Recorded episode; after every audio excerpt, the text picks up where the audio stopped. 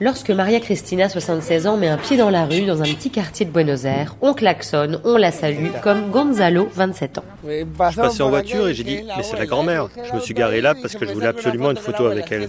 La grand-mère fait fureur sur Instagram et TikTok. On lui a même inventé une chanson. La bonne humeur de la abuela, comme il l'appelle lors des fêtes post-victoire, et ses pas de danse au milieu des voisins torse nu l'ont rendu célèbre en une semaine. Maria Cristina. J'ai pris conscience de ce qu'on peut faire avec ces petits téléphones. Moi, je ne sais même pas utiliser les réseaux sociaux. J'ai déjà du mal à envoyer un texto. Ce matin, il y avait cinq journalistes à ma porte. J'ai toujours aimé danser. Après les matchs, je ressens cette jeunesse. J'adore faire la fête avec elle, voir ses espoirs. Je ne suis même pas grand-mère, mais bon, ils sont contents de m'appeler Abuela. Un de ses voisins, Ariel, lui apporte une dizaine de t-shirts à son effigie. Regarde, je t'ai apporté un petit cadeau. C'est moi qui te les ai faits. Après chaque match, on fait la fête et elle est au milieu.